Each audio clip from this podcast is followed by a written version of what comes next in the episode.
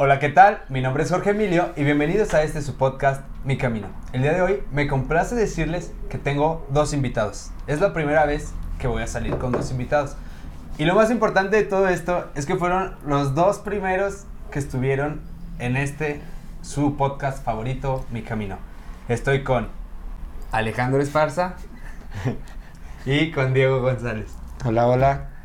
El, el tema de hoy quiero, quiero que abordemos el cómo ha sido nuestra vida durante todo este año, qué es lo que hemos estado aprendiendo a partir de experiencias personales, de estar yendo a terapia, de comunicar con nuestros amigos, ahora sí como nuestros sentimientos, que era algo que no hacíamos anteriormente. Entonces, no sé quién quiera tomar la palabra, quién quiera como que empezar con... ¿Quién fue el primero? Pues yo. Pues yo. Bueno, pues algo así como lo que mencionas, este, de hablarlo con los demás amigos, o sea, en mi caso de la ansiedad y la depresión, este, me encontré con varios casos en los que mis amigos también sufrían, pues, no sé, ese tipo de ansiedad, ¿no? Entonces al platicar este, nuestros problemas, como que todo era parecido y te dabas cuenta de que, pues, no eras el único con esos problemas, ¿no? Entonces platicabas con ellos y con unos les funcionaba una cosa, a ti te funcionaba otra, porque pues obviamente no somos la misma persona. Entonces, este, ahora sí que nos apoyamos entre nosotros y pues también como que comparábamos, ¿no? O sea, podría ser bueno y malo, pero con el fin de todos de salir adelante. Ujú. ¿Y ya? ¿Es todo? Ah. Gracias. pues yo, a raíz de pues, todo lo que he aprendido, yo en mi podcast pasado hablé de la parte de la fe, de cómo llegué a esta parte de la fe. Este, durante este año iba desglosando mi rompecabezas, iba como... Porque yo inicié en mi fe, se podría decir como en, una, en un fanatismo, de que quería ir cada lunes a misa y orar todas las noches. Y no es que esté mal, pero como que caí en un fanatismo y dejaba de hacer muchas cosas propias por ese como fanatismo. Y entendí que la fe, o sea, entendí más la parte de la fe. Entendí que no es el ir diario a misa y, y todo el rato estar, Dios, ayúdame, Dios, gracias, sino que es esa parte, como lo platiqué, el vínculo. O sea, es algo propio que tienes con lo que tú sientes de la fe. Por ejemplo, este vínculo con Dios. No es necesario que vayas diario a misa, no es necesario que cada domingo a las 6 de la mañana vayas a misa, sino que tengas ese vínculo con Dios. O sea, esa parte única y perfecta y no caer como en un fanatismo, entender eh, cómo es que la fe te puede ayudar a ti sin caer como en una desesperación, sino llevártela tranquilo y, y pues esa, esa parte de lo que hablé de, de mi podcast de, de la fe. Ujú.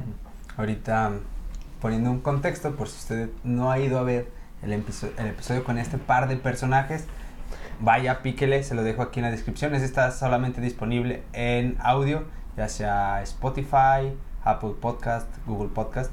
Así que no hay video de ese, así que si quería conocer su carita, aquí ya están presentes.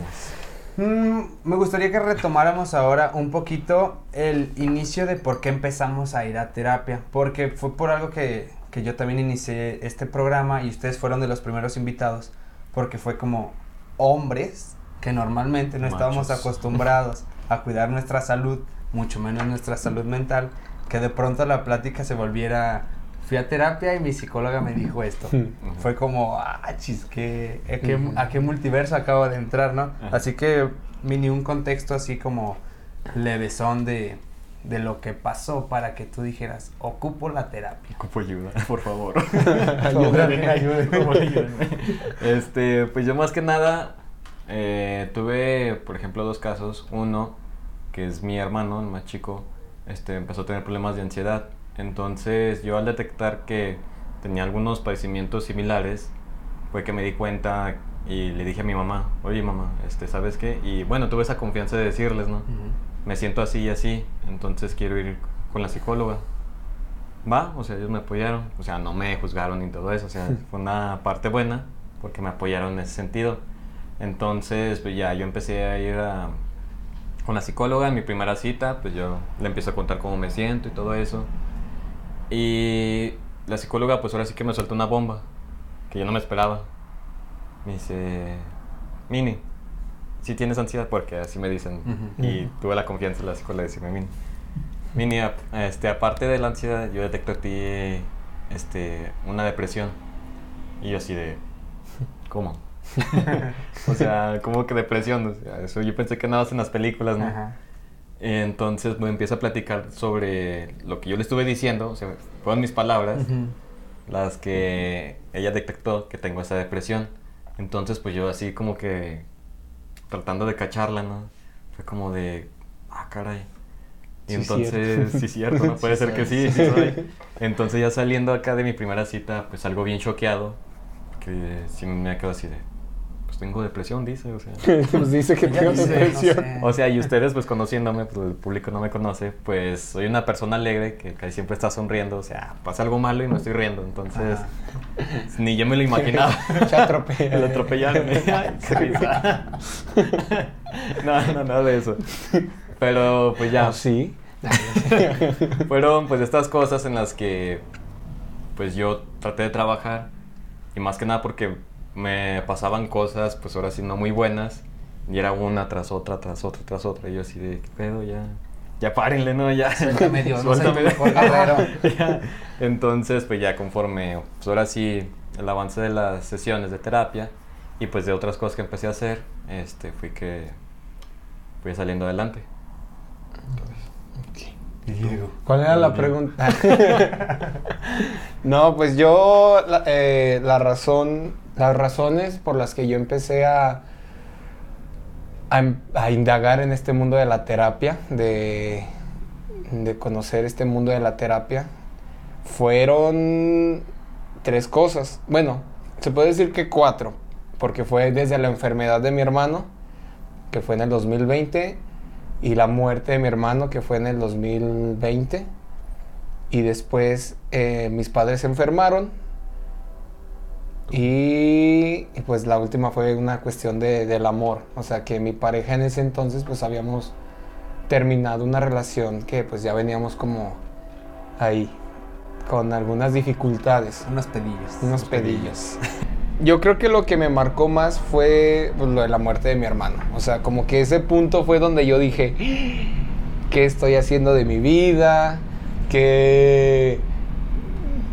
¿Quién soy? O sea, porque venía, me di cuenta que yo, por ejemplo, como lo menciona Mini, la primera, la primera ida, mm, cita con la psicóloga, es la que te muestra un poco el panorama de cosas que tú ni siquiera sabías. El O sea, ajá, como que la primera vez, o sea, la primera vez que vas, te dice, no, pues es que es esto, esto, esto y esto y esto, y tú así de, no, no, ya déjenme por favor. O sea, tú ibas por una, una cuestión, pero te das cuenta que tienes un mundo atrás que, que son más heridas, son más cosas que sanar. Y no solo, perdón por interrumpirte, Ajá. o sea, no solo de un año, o sea, Ajá. eh, un año natural, sino es de, pues ahora sí, infancia, toda ¿no? la O sea, vida, toda la vida. toda la vida. Así de que llegas y, no, pues yo venía nomás por, por la muerte de mi hermano. Ajá. Y es así de, no, es que tú tienes esta herida desde que estás en el vientre de tu madre. Y es así de, ¿eso qué tiene que Yo que ver? tengo la culpa. Ajá, o sea, eso que, pero sí te das cuenta de que es un mundo, o sea, no solamente es como una cuestión de, del tiempo, un fragmento, sino que a veces las heridas que venimos arrastrando son desde que estamos niños. Entonces yo empecé a ir a terapia. El objetivo principal era por lo de la muerte de mi hermano, pero como que yo ya sentía que venía mal. O sea, la muerte de mi hermano me hizo abrir los ojos y dije, ok, estoy mal en esto, en esto, en esto y en esto. Por ejemplo, la enfermedad de mis padres es, no manches, estoy mal en esto. El terminar con mi pareja me hizo darme cuenta de, ah, chis, en esta cuestión del amor estoy mal en esto. Entonces vas a terapia, des- tú le cuentas como esa parte de, es que vine por esto, por esto y por esto. Y ya te, te menciona, ah, pues es que esto es por esto, esto por esto, pero esto viene desde, o sea, todo esto que tú vienes que pasó reciente, tiene una raíz desde la infancia. Entonces te das cuenta así de no manches. Entonces durante todo este año que fui a, a, terapia, como que te das cuenta de, y van saliendo heridas, o sea, vas un día a terapia y dices, no manches, ya me siento bien. Y luego ya vas otro día y te salen más heridas. Pero pues eso es parte de, de ir a terapia. Pero sí, yo siento que el principal objetivo por el que yo fui a terapia fue pues estas situaciones, la muerte de mi hermano, enfermedad de mis padres y lo de mi pareja, expareja, que entendí que venía pues mal. Y ya a raíz de las idas a la terapia, pues me di cuenta de la raíz que, que tienen todos esos problemas. Eh, pues sí, yo también en el primer episodio hablo un poquito de que empecé la terapia, bueno, ya había tomado terapia anteriormente antes de salir de la universidad porque traía esta crisis eh, pregraduación de que no sabes qué va a hacer con el futuro y sientes que no sabes nada y, y, cómo voy a exponer un mundo laboral si no hay trabajo, así como todas estas cuestiones. Y me, me sirvió, me ayudó, tranquilizó mi ansiedad de ese momento y regresé un año después con el fallecimiento de mi abuelita, que es mi mamá, que fue como una figura materna, así como muy presente. Y la ruptura también como una relación, un círculo vicioso que traía, que también en terapia fue cuando me di cuenta de que era un círculo vicioso, o sea, como que venía arrastrando problemas desde hace, pon tú que 12 años. y, pero ese problema se detonó por cosas que traía 10 años antes. O sea, e, esto que venimos hablando de que son, son cuestiones que desde la infancia venimos arrastrando. Y si no nos hacemos presentes, o sea, si no hacemos consciente lo inconsciente y empezamos a trabajar en esto, nos quedamos así y nunca vamos a mejorar como personas. O sea, de ahí es de donde se vuelve tan importante el tomar la terapia.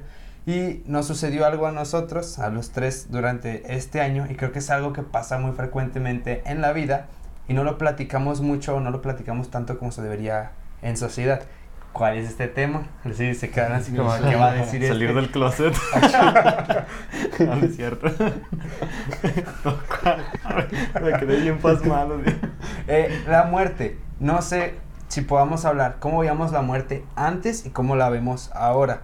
Porque es muy diferente ver la muerte desde afuera a vivir una muerte así de alguien muy, muy cercano. No sé si alguien quiere empezar o lo digo yo. Bueno, la primera muerte que yo viví fue la de mi papá José. Yo tenía alrededor de 13 años, estaba en la secundaria y yo no sabía qué onda con la muerte. Mi mamá no me llevó al velorio porque dijo que era que estaba muy chiquito, que, que todavía no estaba listo, que eso era como para adultos. Y pues así de grande me doy cuenta que ni ella sabía qué hacer como en un velorio, ni sabía como cuál era la función de todo esto. Y esa fue la primera. Y yo veía la muerte como se fue al cielo. Y ya, me quedaba con eso. Y cuando estaba triste solamente tenía que voltear al cielo y hablar con él y decirle te extraño o gracias por haber, no sé, porque me enseñó a hacer tal o cual cosa.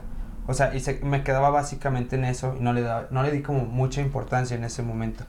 Después, con lo de mi mamá, este, y ahora sí, fui a terapia y vi como las, las fases del duelo y fue como, ah, ok, o sea, tengo derecho a vivir toda esta experiencia y sentirla totalmente como yo quiera, o sea, no tengo que reprimir ni mi llanto, ni mi frustración, ni mi enojo, porque pasas por, por una sección así de infinita de sentimientos con la pérdida de alguien y, y nadie nos explica que podemos sentir todas, o sea, nosotros como hombres eh, nos cuesta mucho el llorar enfrente de otro hombre. O sea, es como, uh -huh. es que tengo muchas ganas de llorar, pero, pero me va a decir, ah, es niña, ah, nomás las niñas lloran. Sí, o sea, no, no tenemos como esa apertura de, de, poder expresar nuestros sentimientos. En terapia me, me, di cuenta de que soy humano y tengo derecho a, a llorar y a sentir, ajá.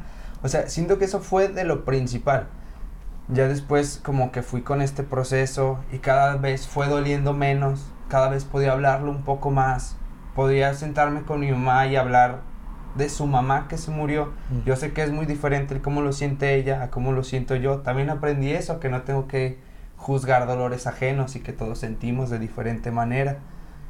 Y, y siento que, que ya ahora no volteo al cielo y le agradezco a alguien.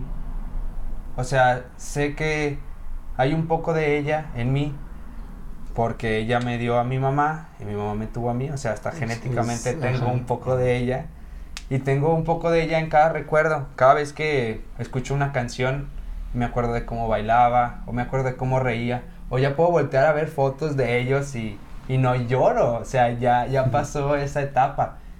Ya sé que- de qué se trata la muerte, pues sé que nacimos y tenemos que morir, o sea, es un ciclo natural. Ah, sí, te reproduces. Sí, Lo es- de la reproducción es dependiendo de, Ah, de sí, quién lo quiera quien. ver. Pero sí, o sea, e- eso fue lo que yo aprendí y cómo ahora veo la muerte un poco diferente. Incluso dejé de temerle a la muerte, por así decirlo. O sea, em- mi intención ahora es disfrutar más la vida, lo más que se pueda. O sea, el estar vivo, el a vivir, o sea, este chispazo de, de estar vivo y, y el intentar hacerme un poco más consciente de cada momento. O sea, cuando estoy con mis amigos y estamos soltan- soltando la carcajada, me, me gusta tomarme una pausa y ver todo así como desde afuera y decir, En cámara lenta. ajá. Y ver este momento y es como, wow, qué bonito, Qué bonito, es sí. estar vivo. Qué experiencia. Ajá, tan más gratificante. No sé ustedes cómo vean la muerte, si, si están de acuerdo con lo que digo, ven un poquito diferente. Eh, en ese sentido de que, por ejemplo, cada quien lo experimenta de diferente manera, pues sí. Este, por ejemplo, les pongo el caso de mi papá con su papá, mi abuelito. Este, yo me acuerdo muy bien que en su entierro, este, pues todos estaban llorando. Mi papá estaba tranquilo. O sea, y yo estaba así admirado de él de que, ¿por qué no llora? Entonces, tiempo después, él me explicó, es que yo hubo un tiempo en el que tenía mucho resentimiento con tu abuelito.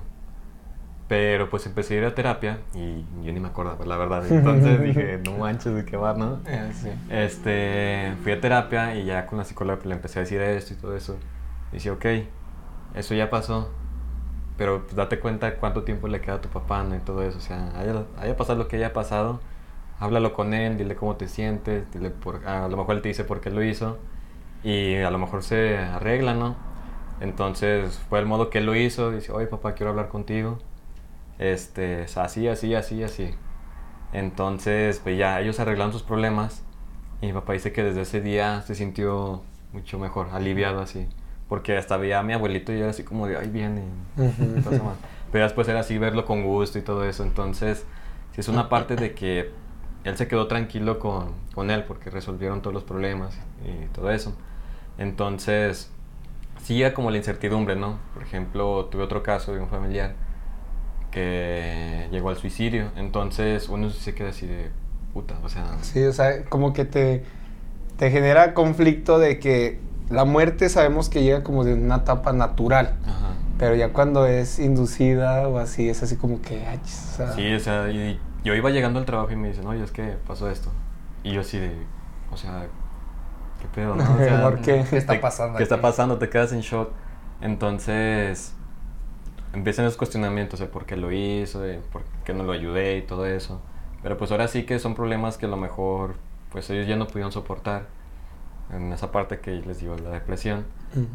Y al- también yo me puse a pensar en eso, ¿no? Porque pues a mí me pasó eso, pero pues ahora sí que, como todo, ¿no? Eligió la salida pues equivocada, porque pues uno, por ejemplo, tomó su terapia y todo eso con ellos familiares, a lo mejor no lo sintió así, a lo mejor sintió que pues el suicidio era la única salida, pero pues ya ahora sí que, pues uno lo piensa, lo recuerda, pues ahora sí que en sus mejores momentos, o sea, no lo toma ya como de nos abandonó y todo eso, o sea, es Ujú. como de Sí. lo disfrutamos, lo gozamos y pues hasta ahí.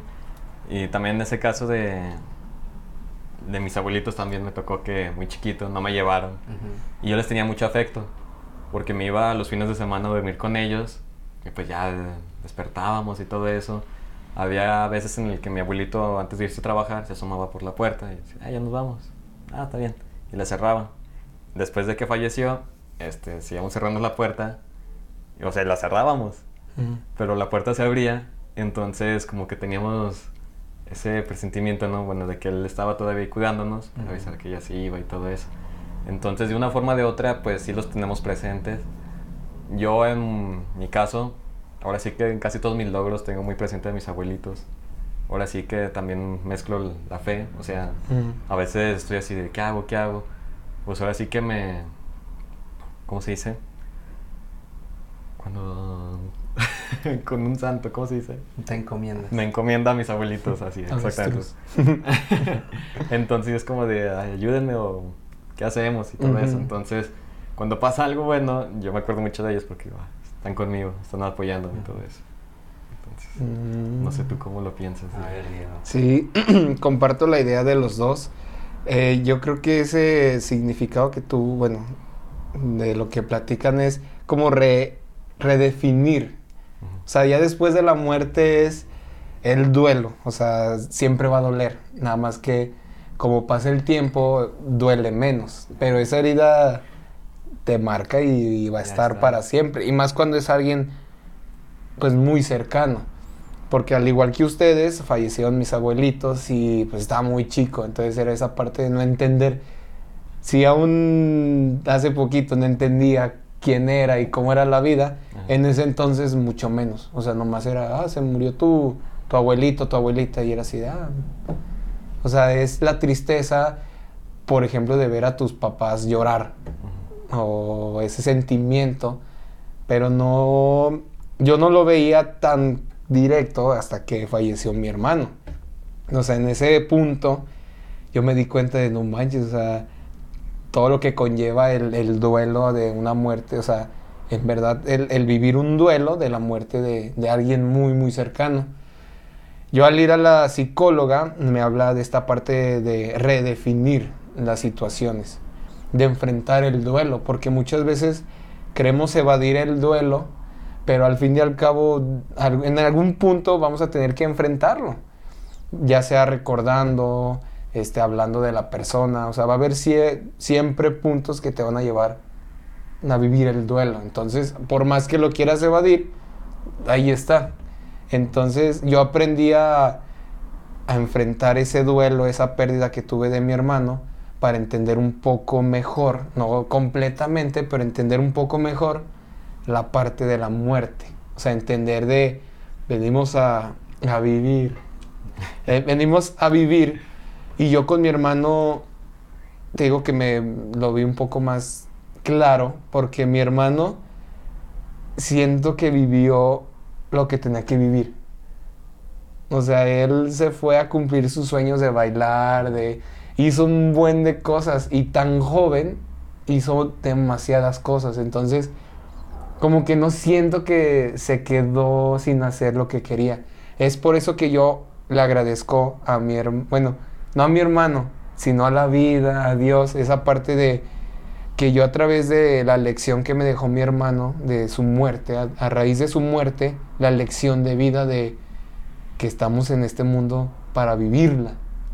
Entonces yo me reflejaba así en mi hermano, no manches, o sea, mi hermano hizo su sueño realidad de bailar en el grupo que quería, desde chiquito quería bailar en ese grupo. Yo me acuerdo mucho que ponía los videos y se ponía a bailar. Y me acuerdo muy bien que decía, es que yo quiero bailar ahí. Entonces cumplió sus sueños y nos... Paréntesis. Diles qué grupo era para quienes sepan. Ay, iba a decir un chiste, pero no creo que no va a salir. El grupo se llama eh, el Ballet Folclórico de Amalia Hernández. Y ese Eh, ballet que es el representa en México. Pues en México representa, yo creo que es el máximo representante a nivel, mm, o sea, O sea, es el más mundial, grande del sí. país, es el top. Es el que va al mundo y es el que lleva la cultura mexicana a todos los demás países. Entonces, desde chico mi hermano nació en la danza. Entonces, esa lección de vida que me dejó mi hermano es vivir la vida, o sea, cumplir tus metas, o, eh, llorar, o sea, vivir cada momento de la vida. Y aprendí esa parte de, de refinir, porque obviamente mm, yo dejé, algo que me recordaba mucho a mi hermano era la danza. Y como saben, pues yo llevaba ya una carrera en la danza, o sea, yo iba a mis... Pero lo dejé de hacer porque me sentía traición, o sea, decía, no manches, ¿cómo voy a bailar? ¿Cómo voy a disfrutar el baile si mi hermano ya no está? O sea, ¿cómo le voy a hacer eso a mi hermano? Pero el, re- el redefinir esa parte fue, no, o sea, yo siento que mi hermano lo que más quisiera era que siguiera con mi vida. Y a mí me gustaba bailar. Y de hecho hace poquito, hace como dos meses, tuve mi primera presentación después de, de un año y medio, casi dos años de dejar de bailar por ese sentimiento. Pero al entender esa parte de, de redefinir, bailé y obviamente antes de la función lloré como no tienen una idea, lloré mucho y me desquité. O sea, en el baile grité y... y, y hay, hay una foto, ¿no? En donde Sí, hay una foto donde, donde estoy gritando con todo el alma porque se lo dediqué a mi hermano.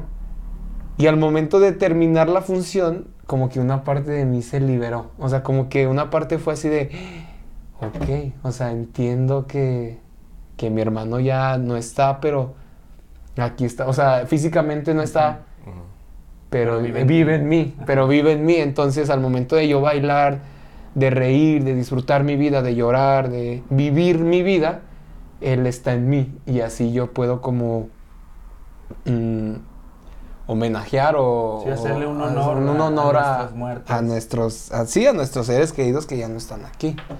Entonces sí, en esa parte entendí que la muerte pues es algo que sí o sí nos va a llegar a, a todos, o sea, nadie se va a salvar, pero aquí lo importante es vivir. De hecho, ahorita estamos haciendo esto de A Vivir porque hay una obra de teatro de A Vivir de Odín Dupeirón, se la recomiendo, está muy buena. Habla de esa no parte... pagada. Odín patrocina. Odín patrocinas. Habla de esa parte de que tengamos esta. Tenemos la bendición de sentir. O sea, de tener que no somos objetos que no sienten, sino que tenemos esta gran bendición, la grandeza de, de sentir las cosas.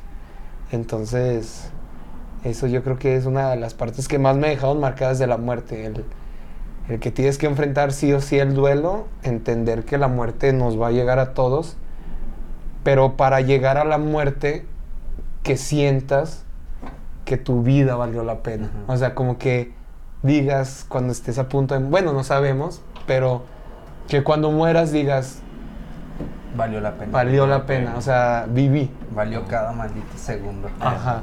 Entonces, eso fue lo que más me dejó esa parte de la muerte va a llegar, pero si la vives con todo y sus mm, problemas, duelos, sus ajá. altas y sus bajas. o sea, si la vives bien, al momento de que llegue esa parte vas a decir, ok, o sea, he vivido. Como ya llévame. Ajá, así de, he vivido lo que, lo que sea. Muy bien, Es- este, pues ahí está, teníamos algo, algo en común ¿no? entre los tres. No nos habíamos puesto de acuerdo, ¿eh? Sí, salió aquí Improvisado. naturalito Improvisado. todo. Y mencionas algo muy importante, el redefinir.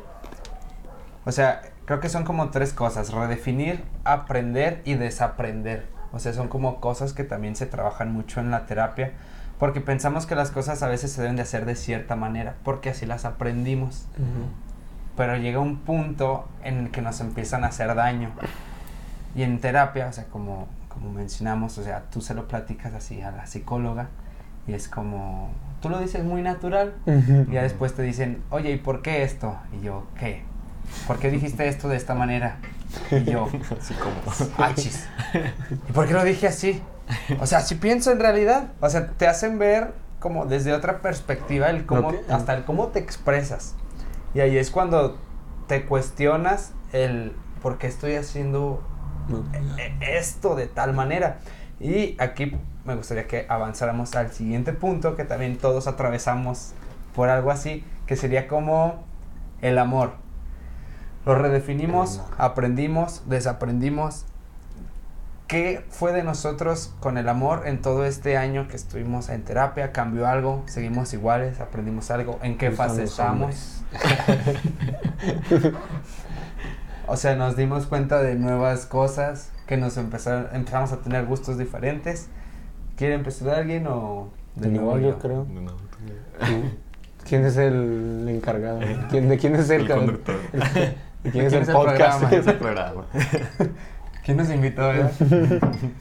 Eh, pues ahí les va desde el principio. Era el invierno, no, otoño del 97, cuando yo nací. no, eh, me remonto, ¿cuándo fue el último año bisiesto? 2020 me parece. Sí. No sé. Hagan de cuenta que yo tenía un romance que existía solamente cada año bisiesto. Así, cada cuatro años me topaba con, con esta chica. Salíamos eh, mucho mensajito en, como durante un mes y de pronto se acababa todo. Yo no lo entendía. O sea, sucedió, estaba en la secundaria cuando fue la- como la primera vez que, que sucedió todo esto, 2012 creo, algo así. Ey, sí, en 2012 yo iba a dar el salto a la, pre- a la prepa, eh, empecé a salir con ella, después hubo unos, unos pedillos. Unos pedillos. Eh, se terminó la relación, su mamá fue a mi casa y me dijo, no vuelvas a buscarla, y fue así como muy novelesco, tal vez para otro episodio hablemos de eso. Eh, nos volvimos a encontrar cuatro años después, ya cuando ella entró a la universidad, entró en la misma universidad en la autónoma, me mandó mensaje, me preguntaba que dónde estaba tal salón, que si sabía, sí. Yo le mandé el mapa y ya me seguía preguntando y era como, ah, ok, era una excusa, entonces tengo que, tengo que ahí, Decirle. eh, sí, tengo que meterle la labia ahí. Este, y pasó lo mismo, uno o dos meses que como que hablábamos, nos veíamos y de pronto otra vez se acabó. Llegó el 2020, eso fue en el 2016, llegó el 2020 y de nuevo sucedió. Está sucediendo otra vez, me manda mensajes, eh, nos quedamos de ver, nos vemos, empezamos a salir de nuevo, pero en ese momento yo sentí algo diferente. No sabía qué era, pero yo sentí algo diferente. De nuevo me volví a enamorar como cuando estaba en la secundaria, o sea, era un morrillo. Y era un morrillo de 15 años enamorada. Y, ¡ah! escribía mucho y le escribía cartas. En lo que estuvimos saliendo, me dio COVID, encerrado 15 días. En esos 15 días escribí un libro, un libro para ella. Se me la pasé 15 días escribiendo esta historia porque para mí era una historia súper romántica. Le puse cada año bisiesto. Ese era el título de mi libro. O sea, gran nombre. y ya hablaba de esto y contaba más o menos la situación que vivíamos cada cuatro años y la adornaba con poemas. Le ponía toda esta parte de un amor muy romántico que era como yo creía que era el amor. Pasa el tiempo, no sé, un, un mes después, un- unos, unas cosillas ahí que después yo me di cuenta que eran como problema mío. O sea, no, no, porque siempre decía, no, es que ella me dejó. Pero no, o sea, yo fui detonante de que sucediera eso. O sea, también comprendí que culpa era mía. O sea, también había culpa de ella y culpa mía. Pero, Pero antes solamente veía como lo de ella y yo lo hice todo bien y yo no me equivocaba. Pero me di cuenta de que yo también pues estaba mal, o sea, el a veces ser muy intenso también es malo, o sea, el regar demasiado una planta puede hacerle daño. Ajá. O sea, también aprendí que hay que tener como un Equilibrio. Este, sucede como de que, no sé, se fastidia de mí porque era muy hostigoso tal vez. Yo digo que sí. che castroso. Sí, sí, castrozón. Entonces ya, nos dejamos de hablar. Todo bien, o sea, terminamos como amigos. Ya no nos hablamos ni nada, pero igual y si nos encontramos en la calle es como, hola. Como la de la la la. No, tampoco, tampoco. Y ya, voy a terapia, empiezo a platicar todo esto y me dice, es un círculo vicioso. Y yo, no, ¿Cómo es eso? ¿Cómo que un círculo vicioso? Si es una historia romántica de amor tipo Disney. Y ya fue cuando me dijeron, es que. Ese por es el problema. Ese es el problema, Ese joven. es el que eso es lo que no existe. Y yo, no. ¿Cómo que el amor tipo Disney no existe? Y ya fue cuando me di cuenta de que para empezar yo estaba idealizando a esta persona. Y o sea, fue otra cachetada ahí de la vida de que yo le atribuía características que ni siquiera existían en ella y yo intentaba ser una persona que yo no era por esforzarme en agradarle a ella. O sea, ahí todo mal. O sea, yo era una persona diferente a mi esencia y ella no era quien yo creía que era porque atribuía características demasiado fantasiosas. O sea, llegando a un punto de que era perfecta ante mis ojos, cuando sabemos que nadie es perfecto. Entonces me di cuenta de esto en terapia y fue como, ah, chis. Entonces, ¿Qué está pasando? tal vez no sé amar. Y fue cuando empecé a redefinir mi manera de amar y mi manera de querer. Ahora estoy en una relación y, y siento que es lo más, este, es que no puedo decirle, o sea, no es perfecta porque ya redefiní cercano. todo este término de, de la perfección. Sé que este amor tipo Disney No existe. no existe. O sea, es más real. Esa es la palabra. Ajá. Es un amor más real. O sea, sé que va a tener sus, sus cosas buenas y sus cosas malas y sé que pueden existir problemas, pero sé que las podemos hablar. Y, y ahí es donde entra como todo esto que he estado aprendiendo en terapia, porque también yo ya soy una persona diferente y mis objetivos tal vez son otros. Y, o sea, he, he aprendido como muchas cositas que me hacen ver el amor ahora un, un mucho diferente, no un poco, un mucho. Entonces, no sé si a ustedes les haya pasado algo con el cómo veían el amor y cómo lo ven ahora. O si están viviendo una etapa diferente. Porque también hay etapas cuando uno termina en la soltería, no sé. ¿De no qué? sé. no sé de qué me hablas. Yo estoy bien. Todo bien, siguiente Todo bien. pregunta. Sí. La muerte. La muerte. Volvemos a la fe. Este. Repechaje, Liga MX. Arriba la máquina. Este, bueno, así como lo mencionas, y ahora sí que mezclando lo que dice Diego, este, pues el amor, pues ahora sí que lo redefiniste, este, aprendiste y desaprendiste. O sea, y de un año para acá, puta madre, o sea, son muchas cosas que hemos Sí. aprendido y desaprendido. Entonces, en esa parte del amor, pues igual, yo idealizaba la relación, ¿no? A veces, pues, sí me mataba así por darle todo y todo y todo. Empecé a trabajar y fue como que empecé más a enfocarme en eso, ¿no? O sea, matarme trabajando para poderle dar Aquella persona. a aquella persona todo, así literal. Que no le di ni madres, ¿verdad? Y luego, por ejemplo, hay una pregunta. A veces, ¿qué tanto nos piden y qué tanto, damos? O sea, tal vez ni siquiera nos están pidiendo nada y nosotros estamos ahí como Sí. bien obsesionados obsesionados. ahí. Sí, y así como dices, a lo mejor, este, yo en ese sentido, pues sí, me mataba acá trabajando. Y a veces cuando estaba con ella, pues acá, cansado, ¿no? De Ajá. todo eso, de mal genio. Entonces también cuando, pues llega acá el término de mi relación, este, al principio sí era como de regresa y te extraño y todo ese Ujú. pedo. Pero ya conforme en las terapias, este, pues me fui dando cuenta de que yo también fui responsable. O sea, eh, al poco tiempo ella conoció a alguien más. Entonces no me hago esa idea de que me cambió. O sea, no, es como de me terminó por esto. Y ella Y- tendrá sus razones. Este, ella tendrá sus razones y creo que sí es por eso. O sea, porque me estoy dando cuenta, estoy aceptando pues, la responsabilidad de mis actos. Entonces sí te das cuenta de que a lo mejor, como tú dices, o sea, que tanto te piden que tanto das, ¿no? Este, entonces, a lo mejor deje de ser unas cosas que mantenían pues bien nuestra relación, porque era hacer otras, según yo para mejorarlas, pero pues, estaban afectándola más. Entonces, pues ya conforme fue avanzando todo eso, este, digo, redefiní el amor propio como el amor que tengo hacia los demás, o sea, mis amigos y hacia mí mismo. Porque también como que empecé a poner límites, ¿no? Al Ujú. poco tiempo después también me di cuenta de que, pues, esta persona, este, pues tenían, bueno, me enteré hasta después que tenía una relación, pero seguía hablando conmigo.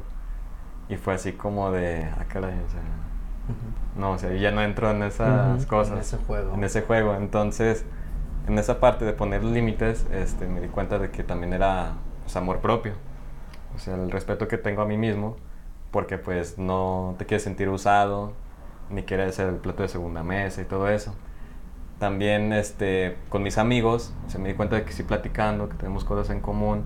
Así como tú dices también de que se están riendo todos juntos, o sea, te detienes un ratito Sí. para admirar. Ahora sí que, puta madre, o sea, tengo todo aquí, o sea, ah, no Sí. necesito otra persona, o sea, tengo mis amigos, tengo mi familia, o sea, y empiezas a vivir el momento. Entonces, aprendes, te digo, de esa cuestión de que las pequeñas cosas son las que te mantienen a flote, las que te dan la, la vida. Y también pues desaprendí pues ese tipo de cosas, no, no idolatrar a otras personas, todo eso. Sí admirarlas, tenerles mucho cariño, mucho respeto porque eh, les digo, he conocido un sinfín de personas este último año y cada persona es un mundo diferente. Entonces, pues con ustedes que hablo, este, con tus amigos que hablo, sí es como de, güey, muchas gracias, o sea, y hasta nos decimos entre nosotros, te quiero un chingo. O sea, te amo. Te amo. O sea, pero es una forma de expresarme con mis amigos de que están conmigo, o sea, yo estoy para ellos, que tenemos esa confianza para, pues, para ayudarnos, ¿no? De, saber, de que sepan cómo nos sentimos, de ellos saber cómo se sienten y pues podernos ayudar. Este, tal vez con otras personas no, no lo entiendas o con tu familia y todo eso, pero siempre habrá alguien en los que te puedes apoyar como para, para esta cuestión de hablar y pues sobre todo, ¿no? Salir adelante. Entonces, eso es mi cuestión del, del, amor. del amor. Que sí, o sea, ya después de un año, sí es como de me espinita de conocer a alguien más para volver a sentir pues todas esas cosas. Pero ahora sí, este vivirlo de una forma diferente. Sí, ya con lo aprendido. Con lo aprendido. Ok. Mañana, Manchester City, Real Madrid, HBO Max. Cuando salga este. No se lo pierdan. no sirve de nada el comercial. Maldita sea.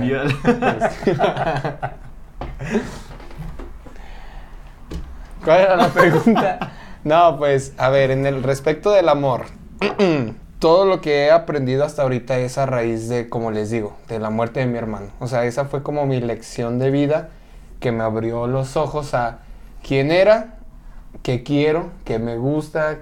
O sea, armar ahora sí el rompecabezas del Diego que quiero ser. O sea, quién soy más bien, que, quiero ser y que, y que soy en este momento. Entonces,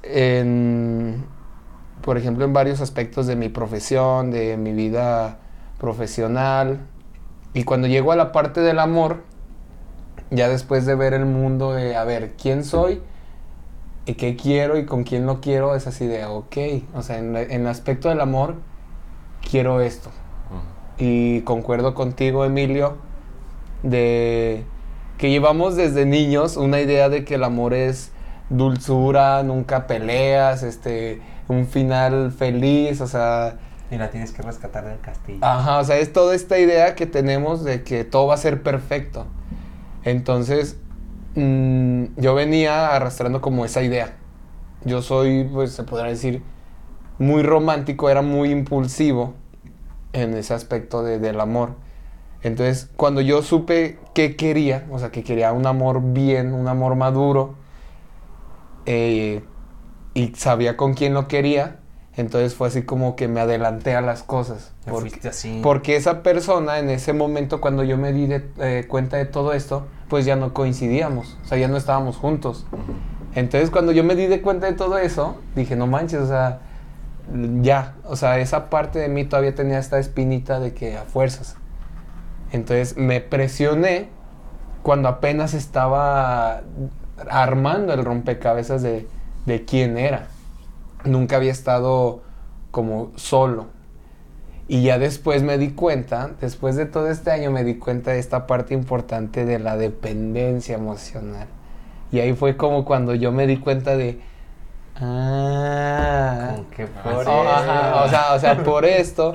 Y al momento de hacerme responsable de lo que hice en su momento, como que entendía, ok, o sea, es esta parte que vas creando y que vas desarrollando de tu parte adulta. O sea, ya al momento de desarrollar y entender tu parte adulta, entiendes que te tienes que ser responsable de, de tus actos, que mm, cómo actúas. Entonces yo al momento de ir armando este Diego, como que me adelanté a las cosas e inicié otra vez una relación, o inicié otra vez una relación que aún no era como prudente iniciarla, porque si yo quiero ofrecerme un amor bien, pues primero tenía que estar bien yo, o sea, mejor. Y como apenas estaba armando este rompecabezas, pues como que me presioné. Este, una de las partes importantes de lo que yo venía haciendo, como que me enfoqué en ciertas partes y mejoré esas partes Pero hablando con la psicóloga, me dijo, es que dominaste el Diego rojo, pero te faltó dominar el Diego azul, verde, rosa, morado, pistache, o sea, colores, Es- melón. es Ranger. O sea, dominé ciertas partes que para mí eran las, o sea, las más importantes, pero me di cuenta que tenía que dominar, a- o sea, Todas. todas las demás. Entonces, eh, me presioné a tener una relación otra vez con esta persona y como iba pasando el tiempo, sí sentía una diferencia, pero yo decía, es que no, o sea, como que siento que me falta hacer algo a mí para ofrecerme algo bien. Había mejorado en unos aspectos por lo que había aprendido, pero dije, es que si- siento que me falta algo, o sea, no me siento bien, o sea, no me siento bien, estoy es... Y ahorita mencionan esta parte de cuánto das y cuánto te piden. Entendí que no está mal el dar todo, pero ya cuando te descuidas tú, ahí es el problema. O sea, tú puedes darle detalles a tu pareja y tu apoyo, apoyarlas económicamente, o sea, te puedes dar todo, pero el problema es de que al momento de darle todo te descuidas tú. Y eso es lo que me pasó a mí. Me enfoqué tanto en, en tener a esta persona aquí conmigo, aquí conmigo, aquí conmigo. Mejoré en ciertos aspectos, pero me di cuenta de lo que había aprendido al principio, lo empecé a dejar de hacer. Sí seguía yendo a la psicóloga, pero ya menos.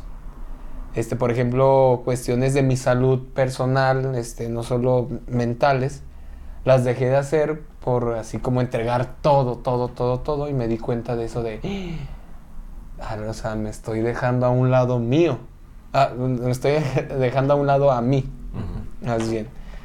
Entonces, pasaron ciertas circunstancias en donde hubo un problema que, nos, que me hizo darme cuenta de, ah, ok, o sea, esta parte que a lo mejor me falta desarrollar es esto. Y ahí es donde me di cuenta de la dependencia emocional. Nunca en mi vida había estado solo, siempre tenía que estar dependiendo de alguien. Y me di cuenta de que nunca había sido libre. Me di cuenta que yo quiero un amor maduro y un amor real, un amor maduro, es amar en libertad. Yo te amo en libertad y tú me amas en libertad. Entonces dije, no manches, ¿cómo voy a entregar un amor real, maduro, si nunca he estado en libertad? O sea, siempre venía en una dependencia emocional. De hecho, ya lo has hablado aquí con otras personas, vayan a verlos, dependencia emocional. Spotify, mi camino. Ajá. O sea, es esa parte de nunca había sido libre y si yo quería entregar y ofrecerme personal, o sea, a mí mismo un amor adulto, un amor maduro, tenía que aprender a ser libre, a quererme, a, a- a ver mis errores, a o sea, todo, todo, todo, a reconocer mis heridas. Eh, la psicóloga en, eh, re- regresé con mi relación, pero por este problema mm, decidimos darnos un tiempo, terminar la relación y me empecé a enfocar en mí. O sea, ahora sí como que dije, ok. Y es esta parte de seguir aprendiendo. O sea, eh, inicié un proceso, lo dejé, mejoré algunas cosas, pero lo dejé y ahorita es otra vez como levantarte y decir, ok, o sea, seguir aprendiendo. Y no está mal el caerte. El, yo creo que aquí lo importante es volver a levantarte. Entonces, en este tiempo que he estado como libre, o sea, descubriendo mi libertad, me he dado cuenta así de, ah, ok, o sea, este es Diego, me gusta hacer esto, soy así, me gusta ser simpático, contar chistes, porque dejé de hacer ciertas cosas porque dije, "Ah, estoy regresando a como era antes, cuando era así, y cuando era Sonrix. Y me di cuenta de que no, o sea, parte de Sonrix es, es de Diego, o sea, no porque haga chistes o sea así, dejo de ser yo. Entonces, el descubrir mi libertad me da una pauta para que si quiero un amor maduro, lo pueda tener bien porque me estoy principalmente amándome a mí, estoy siendo libre y puedo darme, ofrecerme y por consecuente ofrecer a, la, a mi pareja un amor real, o sea, un amor en libertad. Entonces, es, es bonito el aprender toda esta parte de, ok, o sea, no depender. Porque me di cuenta que la dependencia es una adicción. Y venía durante mucho tiempo adicto. GPI. Entonces, es esa parte de redefinir, a- aprender, desaprender, para darle un, un camino correcto, o sea, lo más, lo más mejor, dirían en, en mi rancho, a tu vida. O sea, qué es lo que quieres, qué es lo que quieres lograr en un futuro y pues ir, seguir aprendiendo, o sea, no, no quedarte estancados.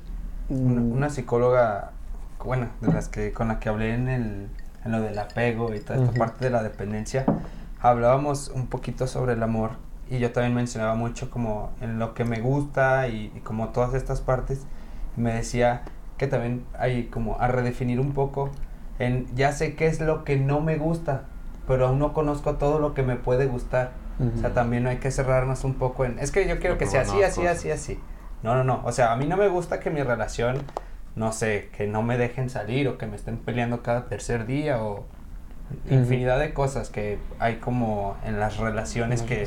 O sea, ya sé que esto no me gusta, pero puedo conocer a alguien que me enseñe que tal vez me gusta salir a bailar o que tal vez me gustaba salir a patinar y ni siquiera me había dado cuenta. O sea, esta parte de cuando empiezas una nueva relación que te enseñan un mundo diferente, o sea, es esta parte, wow, que, Mm. que, que nos vuelve loco el, el conocer a alguien más porque vemos un mundo diferente, nos, nos enseñan un poquito del mundo a través de sus ojos.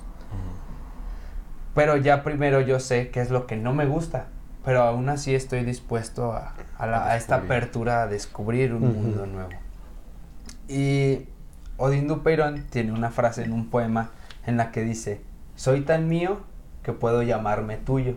En esta parte de que primero tengo que amarme a mí mismo, tengo que aprender a reconocer mis errores, a reconocer quién soy, incluso de dónde vengo. O sea, esta parte de voltear a ver hasta la crianza de cómo me forjaron Ujú. mis padres, Para ver hacia dónde va. qué me sirve de mis padres. O sea, porque hay cosas que tal vez no nos gusten de nuestros papás, de cómo nos crearon o de cómo son ellos. Y es como, ok, tomo lo bueno, lo demás lo voy aprendiendo por mí mismo. Gracias por darme estas herramientas, estas no las quiero. Y ahí va uno con su mochilita así, Sí. llevando todos sus conocimientos. Pero así, siempre volteando a verse a uno mismo primero. Yo tengo un, un mantra, lo, lo he dicho muy, muchas veces, el no puedo sanar en otros lo que debo de sanar en mí. Y es algo que no sé si a ustedes también les pasaba, de que normalmente nos enfocábamos más en nuestras parejas que en voltear a vernos a nosotros. O sea, lo que dices tú de, es que me mataba trabajando para Para poder darle el- todo a ella. ¿Y a ti qué te dabas? Ajá.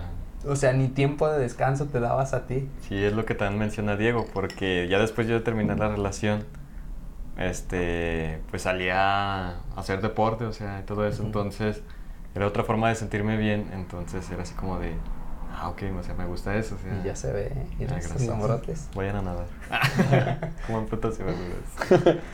Y también, pues no solamente hacerlo, o sea, en ese sentido de sacrificar unas cosas por tu pareja, porque en mi caso también yo hablé sobre mi familia y me dice, o sea, qué chido que, que te preocupes por tu familia, pero alguno está malo, o sea, físicamente o mentalmente, y yo sí, de, pues no.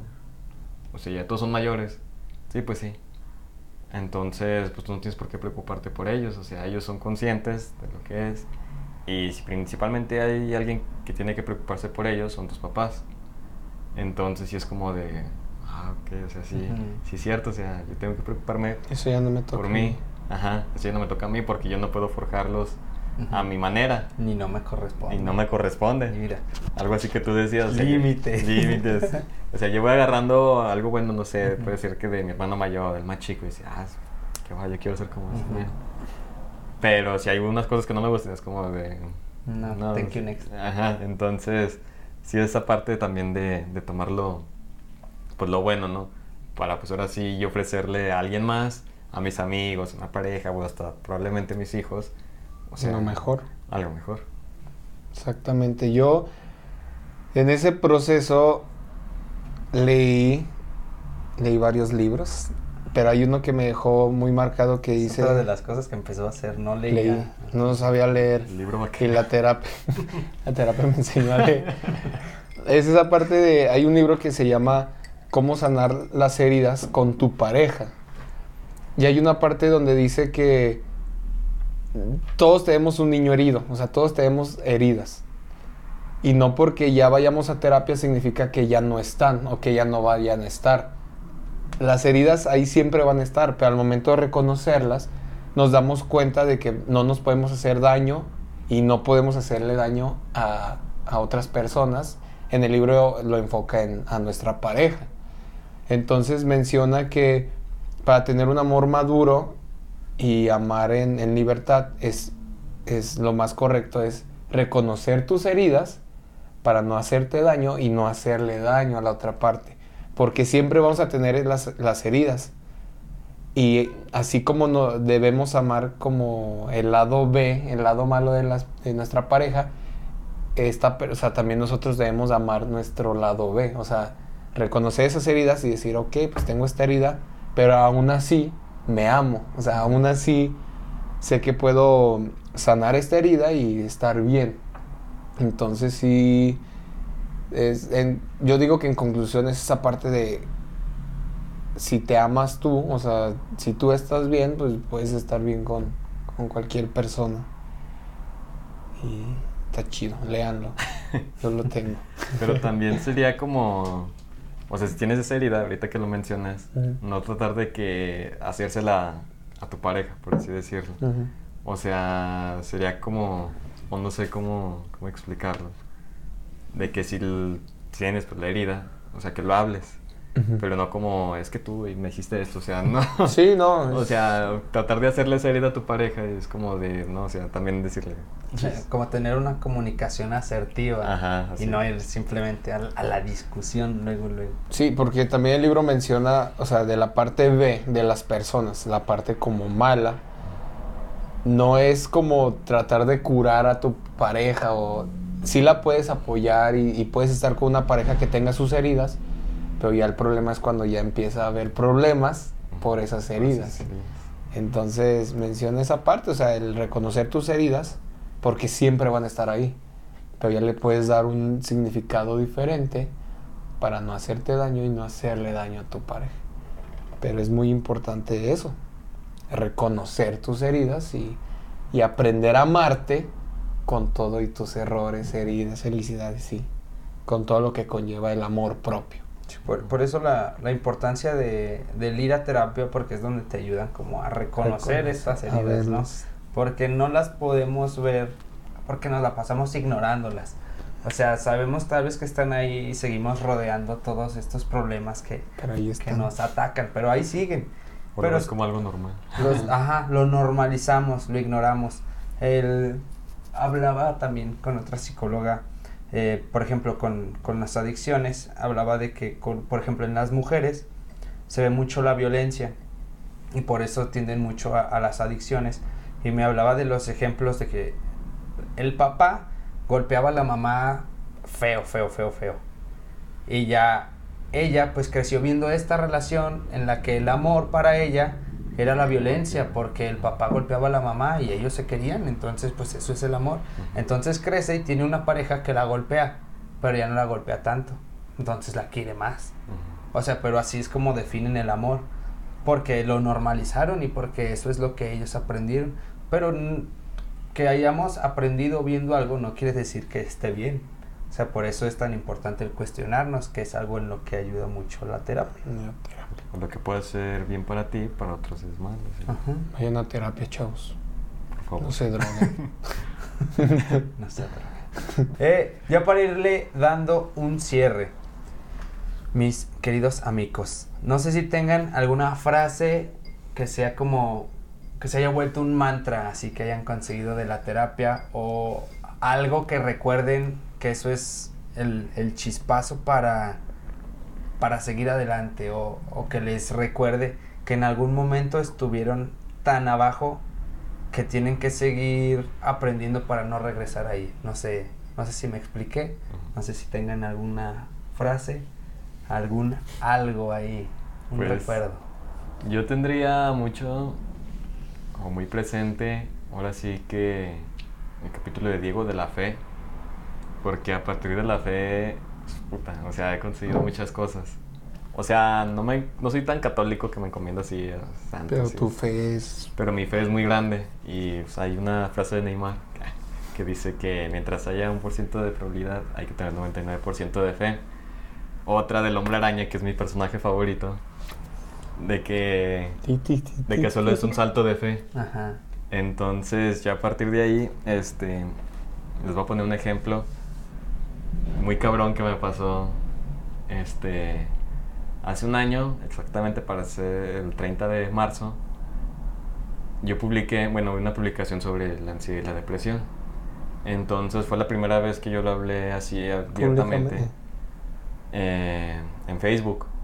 Entonces, pues me llenó de mucha emoción al saber que había mucha gente que me apoyaba y todo eso, o gente que les mencioné al principio, también padecían de lo mismo, entonces de una forma o de otra este, nos ayudamos a, a salir adelante.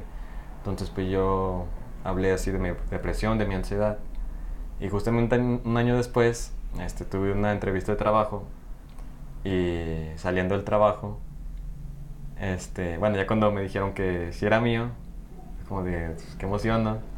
Pero cuando vi esta publicación de exactamente hace un año, fue como de... ¿Cómo cambian las cosas? Sí, o sea, fue como de, wow, o sea, se me salió la de cocodrilo así de, qué chingón, o sea, las cosas cambian, pueden cambiar de un día para otro, de un año a- al otro. Sí. Y yo pienso que más que nada, pues por mi fe, fue que lo conseguí todo eso. Entonces, muy bonito ejemplo. mucha fe. ¿Crees que hayas podido incluso alcanzar este trabajo si no hubiera sido terapia? ¿O si crees que influyó mucho? Creo que sí influyó mucho, porque, como te digo, yo este, empecé a ir a terapia y me dijo la psicóloga, Sal, conoce personas, eso. O sea, no que andes de cabrón, o sea, de güey, y todo eso. O sea, conoce personas y Sí, sí, de y todo eso. Mm, A mí no se me da eso. Entonces, empiezo a conocer muchas personas y es ahí donde, este, por medio de Beto, nuestro, nuestro amigo, que es maestro de natación, este, y, eh, empiezo a llevar a eventos de natación, conozco a Julio, que es el presidente, este, y es Julio quien me dice, oye, pues acá hay trabajo, vente. Y yo, ah, Simón, ahí voy. O sea, era una oportunidad mejor de trabajo. Entonces, sí, en, esa, en ese aspecto, porque ya entré también a- al trabajo, ya conocí a varias gente. Entonces, ahora sí que te abres muchas puertas. O sea, y si vas a cerrar las, las puertas que sean, que sea con candado, o sea, para que ya no, No, se vuelvan a abrir. no se vuelvan a abrir. cosas, O, sí. o sea, si son cosas malas, pues ya no se abran. Y si son cosas buenas, pues están muy abiertas las puertas. Diego. Yo, bueno, no, no sé si sea una frase, pero por ejemplo yo repito mucho de que mi pasado no define quién soy ahora. Sí, es una frase. ¿Sí? o, sea, o sea, sé que es una frase, pero no sé quién la dijo. Tú. El Diego. Era El Diego. Silvia Pinal, güey. O sea, esa parte de, o sea, mi, mi pasado no define quién soy ahora. Le agradezco a mi pasado porque gracias a mi pasado soy lo que soy ahora. Entonces, yo creo que esa es algo que repito mucho. O sea, de que lo que hice en un pasado, sí, o sea, queda en el pasado. Y gracias a ese pasado he aprendido eh, muchas cosas que me han ayudado a ser quien soy ahora. O sea, todo lo que he logrado para ser lo que soy ahora. Entonces, yo repito mucho eso de, pues no, mi pasado no me define, pero le agradezco a mi pasado porque Por permitirme Por ser quien permitir, soy ahora. Frases de Luis Miguel que nunca dijo. Sí, yo también he, he usado esa frase cuando me encuentro con alguien, no sé, por ejemplo, de la prepa, y me dice, ah, pues es que tú eras así. Eh, Lo que fui en un pasado no me representa lo que soy ahora. Mm. Te pido una disculpa por aquella persona, Ujú, Te ofendí. Pero también. no soy yo ahorita. Mucho gusto. exactamente. Me presento. Ujú. Emil, eh. Emilio. Eh, hay, hay otra frase de Spider-Man que sale en la nueva película del Spider-Verse. Spoiler. No, por, por ejemplo, todos se van presentando. Ya ves que sale, yo soy Peter B. Parker. Ujú. Y la frase es que siempre hay que levantarse. O sea, no importa cuántas veces te derriben, un Spider-Man siempre se levanta. Siempre se la- Esa... Ti, ti, ti. Invité a las personas correctas a entrar en mi vida. Eh, y sí, o sea, tenemos dos frases de Spider-Man en el cual se vuelve un personaje icónico, en el cual una persona lo más cercana a la realidad, que es un chico pobre de Brooklyn, es en- por las noches un superhéroe, pero en su vida personal es muy cercano a nosotros, o sea, tiene un amor que se vuelve un desamor, tiene un ser querido que, se, se muere. Se muere. O sea, tenemos todos algo. Somos Spider-Man. Ah, no, Mac. No lo había pensado así. Qué buen viaje. ¿Qué pedo? Me descubrieron. Iron Man. Vuela. Pero sí, o sea, es, es por eso que tal vez se vuelve un personaje tan agradable a, a nosotros, porque es, es como lo más real que se puede cuando no es Spider-Man. Pues nada, chavos, Pues- vayan a terapia. Vayan a terapia. Vayan a terapia. Ámense. Este. Pongan límites. Pongan límites. Aprendan a establecer límites y respetarlos. recono- Y a vivir. Ya vivir. A vivir. bueno, a ver esa obra. Y pues, es todo por nuestra parte. Gracias por estar aquí. Ya tan rápido. Ya saben que hay que darle like, comentar, arriba, like, suscribirse. Suscríbanse. Todo eso que ayuda al algoritmo para llegar a muchas más personas. Espero les haya gustado. Me la pasé muy bien hoy. Gracias, gracias por estar aquí, amigos. Ellos fueron los- las dos primeras personas con las que les compartí este proyecto. Y los dos me dijeron, claro que sí, nosotros te apoyamos. Está bien menso. Y pues Subir el aquí estamos un año después con todos estos aprendizajes que hemos tenido. Espero en un año poder volver a contar con ustedes. Y seguimos para, aprendiendo. para ver Y cómo seguimos fue esto. El episodio es Seguimos aprendiendo y aquí estamos. Seguir Aprendiendo aprendiendo. de nosotros, de los demás, de terapia y de todo. Muchas gracias por estar aquí, por vernos y escucharnos. Mi nombre es Jorge Emilio Mi nombre es Alejandro Esparza. Mi nombre es Diego González. y esto fue Mi Camino.